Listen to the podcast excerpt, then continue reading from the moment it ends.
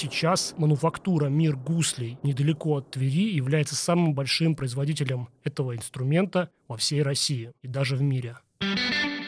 Снова планируем уже третий раз если не четвертый, посетить э, атомную станцию. И с ней у меня каждый раз, э, как только мы назначаем даты, как только мы получаем одобрение, тут же вводит глобальный карантин.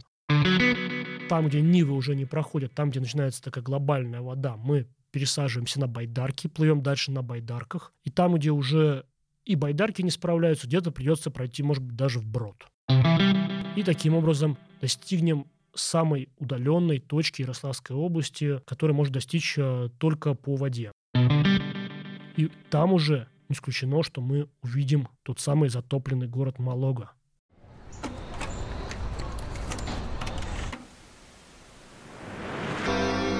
Всем привет! Меня зовут Стружинский Артем. Я на трешке, и каждую неделю мы говорим о том, что провинция – это совсем не скучно. Это подкаст «Струж Вояж». Я никуда не уехал, значит, я в эфире.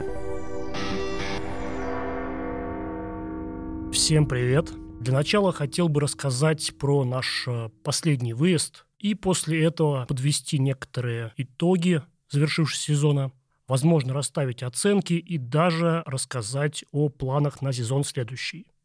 Не так давно у нас состоялся выезд по Тверской области, несмотря на то, что в целом этот сезон был приурочен больше Тульской области и посвящен он был деревянному зодчеству региона. Начали мы наш выезд с села Пушкина, недалеко от Твери. И вот просто представьте наши эмоции, когда хмурый декабрьский день, когда солнце, оно вот буквально часов в 9 еще темно, а уже часа там в 3 уже снова темнеет. И вот мы приезжаем в это Пушкино и попадаем на мануфактуру, где производят гусли. Горчаков Сергей в свое время работал в Санкт-Петербурге, и в какой-то момент у него наступил такой кризис, что он понял, что не занимается делом, которое приносит ему удовольствие. И тогда он приехал в свое родное село, где, собственно, жила его бабушка, и своими руками изготовил первые гусли. На вопрос, почему он выбрал именно гусли, он всегда отвечает, что это не он выбрал гусли, а гусли выбрали его.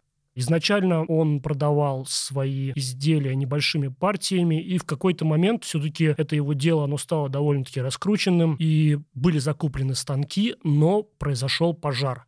Как говорят, это был поджог, и именно тогда Сергей решил, что больше этим делом заниматься не будет, раз не пошло. Но кто-то из его знакомых объявил э, сбор пожертвований, и в результате этого краудфандинга были собраны средства для восстановления всего производства, и вот так вот мало-помалу оно снова было восстановлено, и сейчас мануфактура «Мир гуслей» недалеко от Твери является самым большим производителем этого инструмента во всей России и даже в мире. Ребята устраивают мастер-классы, ребята разрешают поиграть на любых инструментах, и я вам могу предложить небольшой фрагментик шуточной песни, которую они играют на гуслях.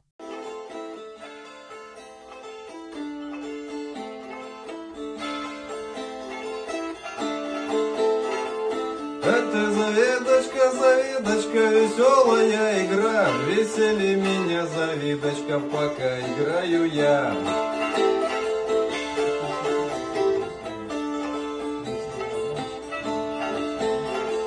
А ой да госельки малы-малы не переделаешь Ой да гусли заиграли, ничего не сделаешь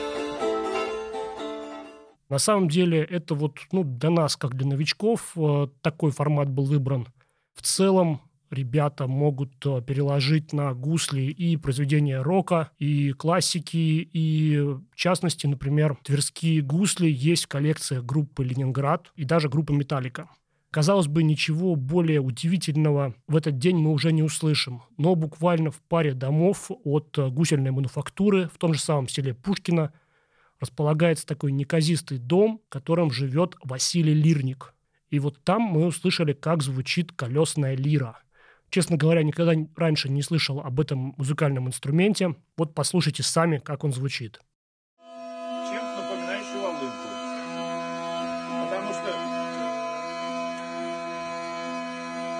Сути, это, можно сказать, струнная волынка.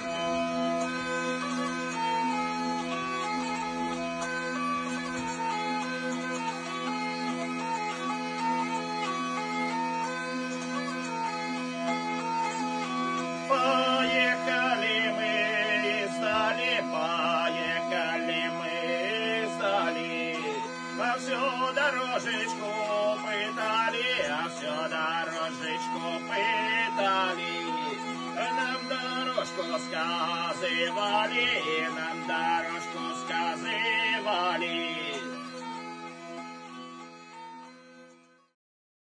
Очень похоже на звуки волынки, хотя по своему устройству инструмент э, качественно различается и представляет собой все-таки струнный инструмент, и музыкант крутит такую ручку, которая приводит в действие колесо, колесо это трется о струну, и получается вот такой вот звук. Сам домик Василия представляет собой своего рода музей.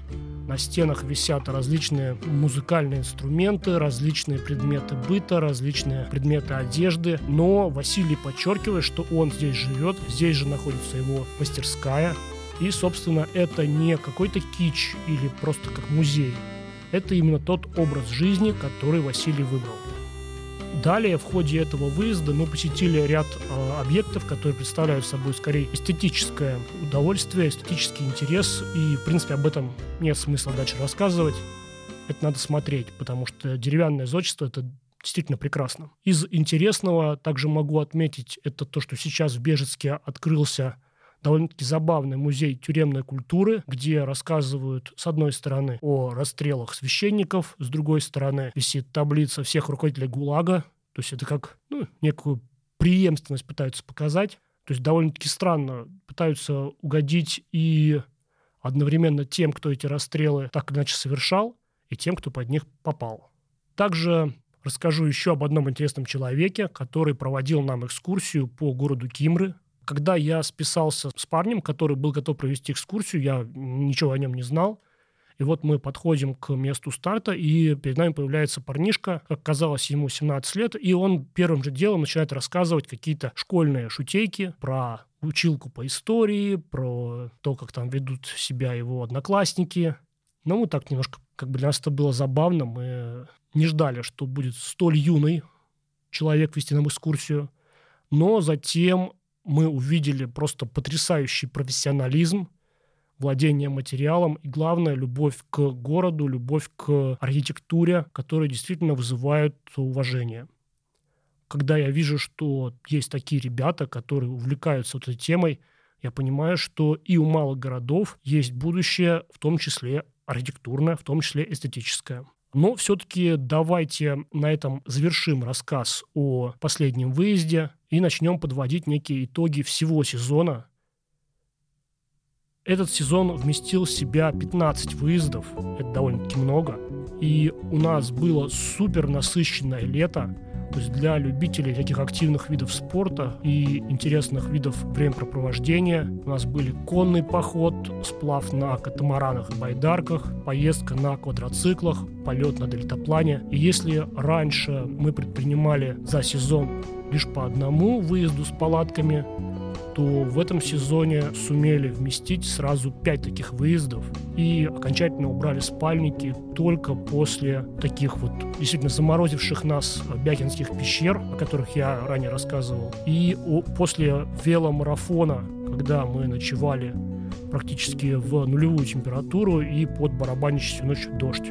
Кроме того, у меня в этом году получилось запустить э, ряд кардинально новых форматов – Одним из них является поездка по промышленным предприятиям того или иного региона, чтобы показать, что каждый регион также имеет и промышленный потенциал. И первым таким опытом было путешествие по промышленным предприятиям Владимирской области, в ходе которых мы посетили закрытый город Радужный, где находится лазерный полигон, и не менее закрытую киржачскую типографию, у которой есть лицензия даже на печатание иностранных купюр. Также довольно-таки новым форматом была организация волонтерского субботника. С этой стороны мы подошли к посещению Богородицкого дворца. Также из плюсов а, я назову то, что в этом году существенно выросла аудитория моих поездок. За сезон ко мне присоединились уже 187 человек, что почти вдвое превысило мой изначальный прогноз – Вместе с ростом аудитории увеличился и общий бюджет проекта, и за 15 выездов мы того потратили более полутора миллионов рублей, что также где-то в полтора раза превышало мою предварительную оценку. Кроме того, из плюсов отмечу то, что к ранее существовавшим каналам в Инстаграме и Ютубе добавился еще и этот замечательный подкаст на трешке. То есть действительно ребята предоставили мне новую платформу, на которой я могу рассказывать о уже выполненных поездках и презентовать некие свои анонсы по будущим выездам. Но, безусловно, отмечая все заслуги по этому сезону, я все-таки поставлю ему оценку 3 с плюсом. И сейчас попробую объяснить, почему оценка такая, потому что я думаю, наоборот, все скажут, что этот сезон был самым интересным и самым насыщенным из э, тех, что у нас были. Вот смотрите, если в первый сезон по Тверской области я еще сам даже не знал и не мог сформулировать ни концепцию, ни идею, ни смысл, ни формат, а во втором сезоне по Владимирской области моей главной задачей было просто спасти проект в условиях вот таких непредсказуемых пандемийных, то к третьему сезону я уже подходил в полной боеспособности, и я прекрасно знал, что я хочу от проекта, каким образом я хочу этого достигать, какие у меня есть технические средства, какие есть приемы. И скажу честно, у меня многое не получилось. То есть, возможно, со стороны это выглядит по-другому, но я об этом знаю, и это моя субъективная оценка. Тот рост аудитории, которому я, безусловно, не могу не радоваться, иногда играл со мной злую шутку. Потому что в любом случае такой большой коллектив, иногда нас собиралось там по 15, по 20 человек, он воспринимается все-таки как туристическая группа и оставляет те смыслы, те какие-то посылы, которые я хочу донести как раз э, за пределами моего авторского проекта. Кроме того, отмечу очень слабый продакшн буквально с одного из первых выездов у нас все пошло кувырком, потому что была экспедиция на Нивах, где у нас было все это круто снято, там с квадрокоптера, с экшн-камеры, и большую часть этого материала мы похерили, и поэтому пришлось выпускать ролик э, только такой на земле, и это прям, ну, существенно его обеднило. Все-таки один интересный ролик у меня будет, это про поездку в Чернский район, куда я возвращался дважды но с такого большого и интересного сезона всего один ролик, это, конечно же, мало. В следующем году я сделаю особый акцент на выпуске роликов, таких полномасштабных фильмов о путешествиях. И, пользуясь случаем, вот раз уж у меня есть такая платформа, как подкаст, я приглашаю всех людей, которые умеют заниматься операторской работой, видеомонтажом, к моему проекту Возможно, что кого-то из них заинтересует тот формат, когда я даю некий контент, и из него нужно сделать классные видосы. По условиям, я уверен, мы с вами договоримся. Из широковатости этого сезона я делаю определенные выводы и применительно к следующему сезону, а он будет проходить по Ярославской области, хочу заранее обозначить некоторые новые принципы. То есть я хочу четко разделить, что будут поездки камерные, скорее для материала, скорее для атмосферы. И будут поездки активные, крупные, шумные, куда я буду собирать э, десятки человек. И все-таки это абсолютно разные форматы, и я буду стараться их не смешивать в один. И сейчас давайте расскажу про то, что я планирую применительно к следующему сезону. То есть здесь и Ярославская область абсолютно вся, и возвращение в ранее посещенные уже регионы. То есть а, будут поездки и по Тверской, и по Владимирской, и по Тульской. Прежде всего хочу анонсировать поездку Тула промышленная, потому что на самом деле мне этот формат во Владимирской области очень понравился, а Тула – это вообще очень промышленный регион, и там производят уникальные вещи, ну, хотя бы взять, например, микрофоны, которыми, насколько я знаю, пользуется даже Radiohead. На этот завод мы поедем и будем его показывать. Также есть возможность посетить э, автозавод Хавал или Хейвел, кто их называет. Аналогичную поездку я планирую и по Тверской области, но, честно говоря, те объекты, которые мне сильно интересны, как-то у меня с ними не задается прям вот из сезона в сезон. Поэтому что мы конкретно будем посещать, пока сказать не могу, но если такая поездка будет, я уверен, что она будет включать очень интересные локации. Также в Тверской области планируем снова вернуться в Торопец, который я тут назвал лучшим городом Тверской области по версии проекта «Стружвояж». Если вы помните, в одном из выпусков еще первого сезона я рассказывал про Романенкова.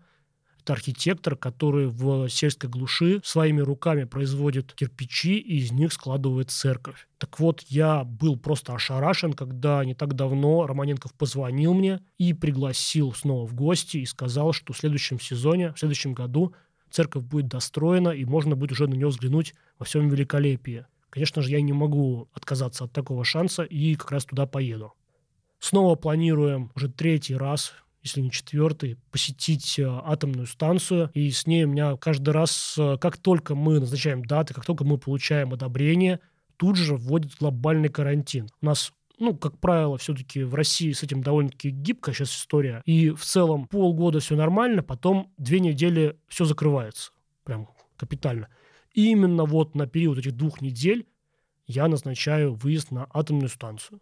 То есть, э, если в первом сезоне у нас уже все, были разрешения, уже спланирован весь э, график поминутно, потому что действительно это сложное мероприятие, это требуется там проверка ФСБ, там нельзя опаздывать, то есть там все делается по-серьезному. И во вторник мне дали добро, что да, все нормально, все будет. В четверг мы должны были выезжать, и во вторник вечером мне звонят, говорят, нет, все, отменяйте. Ну и примерно такая же ситуация была у меня. Запланирован был выезд на где-то конец ноября 2021 года, когда тоже вдруг ситуация с коронавирусом не позволила предпринять это путешествие. И вот еще расскажу про один супер классный выезд, который будет в следующем году. Это выезд снова по бездорожью Тверской области под рабочим названием «Там, где заканчивается цивилизация». На самом деле, как мы уже показали в выпуске по болотам Тверской области, когда мы на болотоходах э, буквально в получасе от Твери просто заехали в какую-то Айкумену, просто место, которое, ну, никто там не был, никто же не представляет, что такое может быть э, невдалеке от э, крупного города. И вот примерно в этой же локации, потому что, ну, действительно, Тверская область, она богата непроходимыми местами, есть одна деревня, которая никак не связана с цивилизацией. В этой деревне живет всего лишь один человек, который в цивилизации, по большому счету, никогда и не был. То есть периодически устраиваются различные экспедиции, не так уж их много их и было. Они привозят ему какие-то продукты, и вот аналогичную экспедицию мы планируем предпринять. То есть вначале мы поедем на Нивах совместно с э, командой РВА, потом там, где Нивы уже не проходят, там, где начинается такая глобальная вода, мы пересаживаемся на байдарки, плывем дальше на байдарках. И там, где уже и байдарки не справляются, где-то придется пройти, может быть, даже вброд.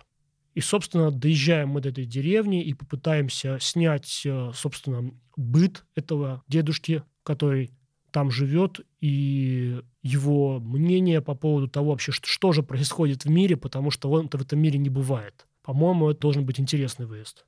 Ну и говоря о Ярославской области, безусловно, могу сказать, что мы посетим просто какое-то огромное количество музеев, монастырей, те же самые Кремли, взять хотя бы только Ростовский, где снимали фильм «Иван Васильевич меняет профессию», и Переславский, над которым мы собираемся взлететь на воздушном шаре и именно таким образом посмотреть на это все великолепие.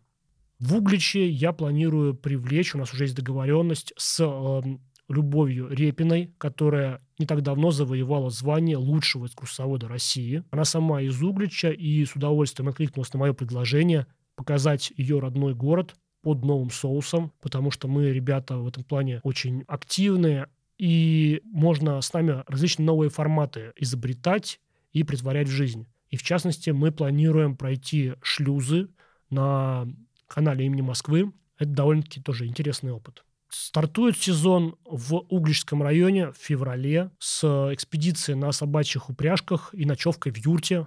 Летом у нас планируются выезды в Брейтовский и Никоусский районы. И, в частности, как раз кусок Брейтовского района – это такой э, эксклав, в который можно попасть только через Вологодскую область. Ну, то есть это огромный крюк нужно сделать. Это часть Дарвинского заповедника, который никаким другим образом э, не достичь. Но, опять-таки, есть вариант. Это из э, Брейтова переехать опять в Тверскую область, мой родной Вестигонск.